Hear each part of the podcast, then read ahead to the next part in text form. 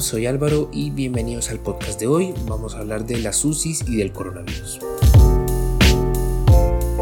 Para aquellos quienes no sepan qué es una UCI, una UCI es una unidad de cuidados intensivos.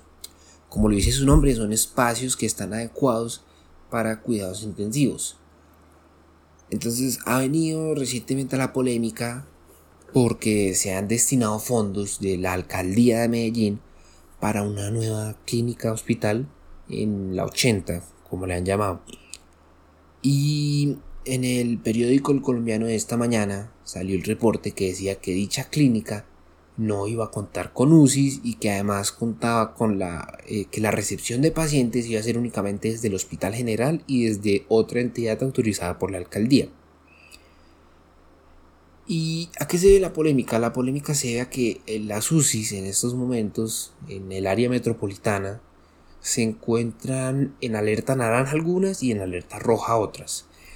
Porque en alerta naranja es que tienen una ocupación alta pero no completa y en alerta roja es que tienen una ocupación completa.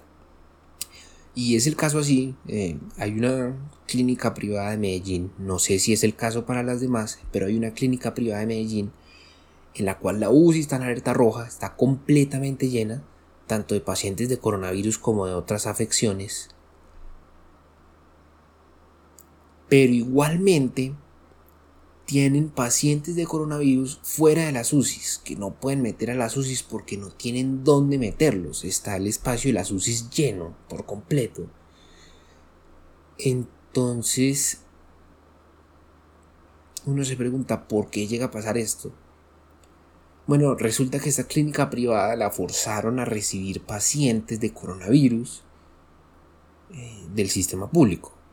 ¿Qué pasa? Las clínicas privadas normalmente están diseñadas para otro tipo de público. Aquellos que cuentan con un seguro de vida, con una medicina prepagada. Eh, el cliente podría decirse de estrato alto sin ser discriminatorio.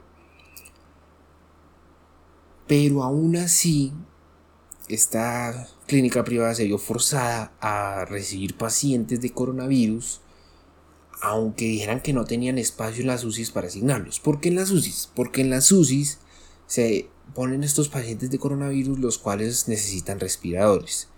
¿Por qué necesitan respiradores? Em, hay personas que tienen mayor riesgo de desarrollar una ira, que desarrollaron una ira, una infección respiratoria aguda, mayores, personas mayores, personas de 70 o 80 años, y necesitan los respiradores para poder sobrevivir, para poder combatir la enfermedad, el virus. Entonces, lo que pasa aquí es que hay un dilema en no recibir a los pacientes de coronavirus porque no hay espacio y la presión que está forzando la alcaldía de recibir este tipo de pacientes, este tipo de público. Entonces la clínica no tiene otra opción que recibirlos y ponerlos en la zona de urgencias.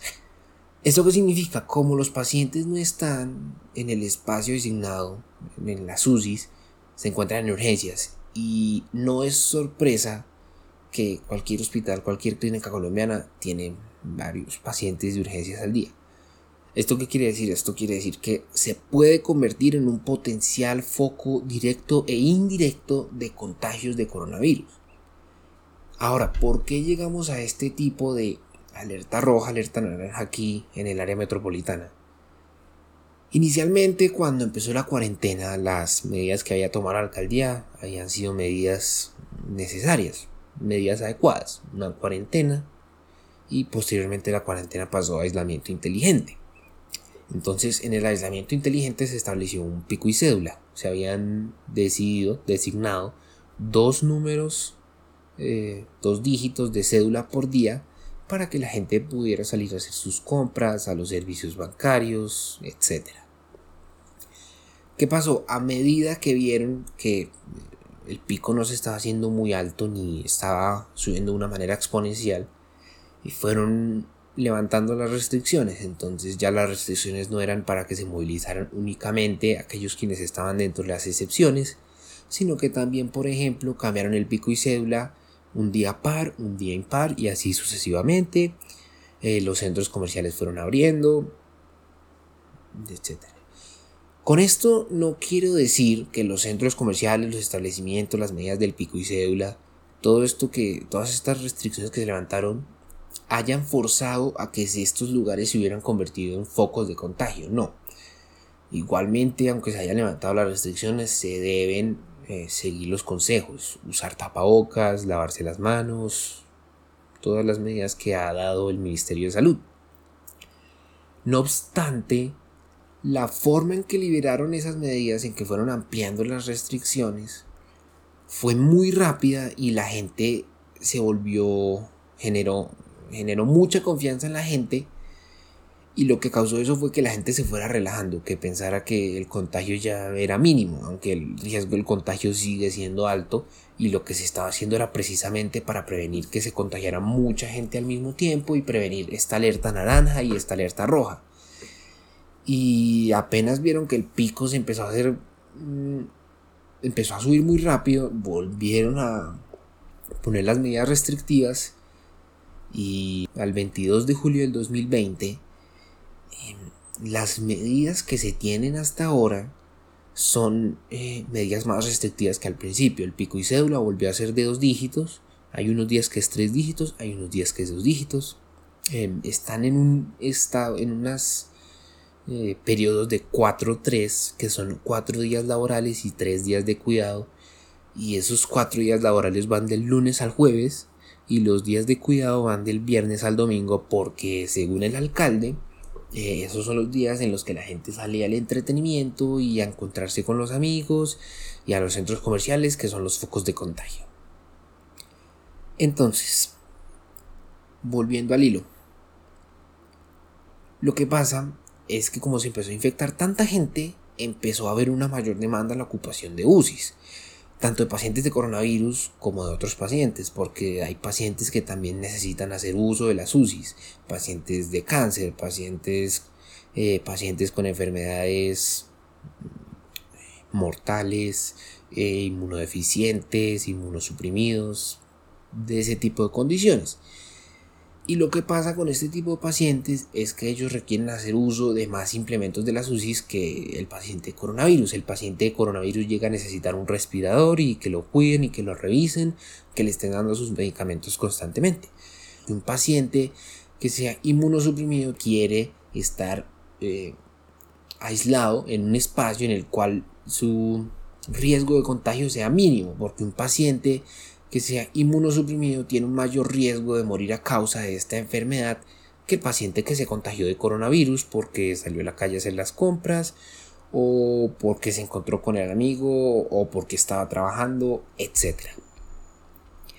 Entonces realmente ha dejado mucho que pensar esta situación reciente porque piensa uno que la alcaldía al principio actuó de manera responsable y luego eh, fueron dándole menos importancia y vieron que el pico empezó a subir muy rápido y volvieron a poner las restricciones nuevamente. Ahora, ¿eso qué pasa? Como la gente ya había desarrollado esa confianza de que podían salir cualquier día, el, pues el día que les correspondiera, eh, a los centros comerciales, a, hacer actividades de ocio, entre otras, eso causó que eh, apenas anunciaron las nuevas medidas restrictivas, la gente se no, no, la gente no entendió qué era lo que pasaba. ¿Por qué vuelven a poner restricciones si ya habían liberado todo? Porque otro pico. ¿Y ese pico por qué pasó? Porque la alcaldía liberó las restricciones muy rápido. Sí, claro, hay gente responsable que únicamente está cumpliendo con su labor, los doctores, los de la cadena de abastecimiento, etcétera. Hay muchos para nombrar, pero yo solo estoy dando dos ejemplos por decir algo breve. Y no, realmente son los que se van de ocio, los que están causando los contagios, según el alcalde. Y eso no es completamente verdad. Los focos de contagio están en todas partes. Alguien estornudó en una superficie y alguien más la tocó y son cadenas y es imposible empezar a, eh, rastrear quién estornudó y quién tocó y quién toca al amigo y quién es el hermano y quién es el vecino y se vuelve un enredo, se vuelve una maraña imposible de encontrar el principio y el final se vuelve un desastre y la alcaldía ha intentado hacer eso. La alcaldía desarrolló una plataforma para las empresas, para las personas, una para pedir permisos especiales Y por más que las hagan, aunque uno reporte los síntomas, ellos la única forma que tienen de rastrear ese contagio es por decir alguien fue a la empresa y en la empresa se enfermaron y sucesivamente. Entonces así como ha sido culpa de la alcaldía, pues no culpa, pero sí las medidas que tomaron fueron muy bruscas y fueron muy rápido, también ha sido parte de los ciudadanos, porque hay ciudadanos que no se han cuidado, que no han usado tapabocas, que no se lavan las manos, que no han seguido los protocolos de desinfección, etcétera, etcétera. Pero acerca de los focos de infección, vamos a hablar de eso en un episodio próximo, así que los espero aquí para el próximo episodio.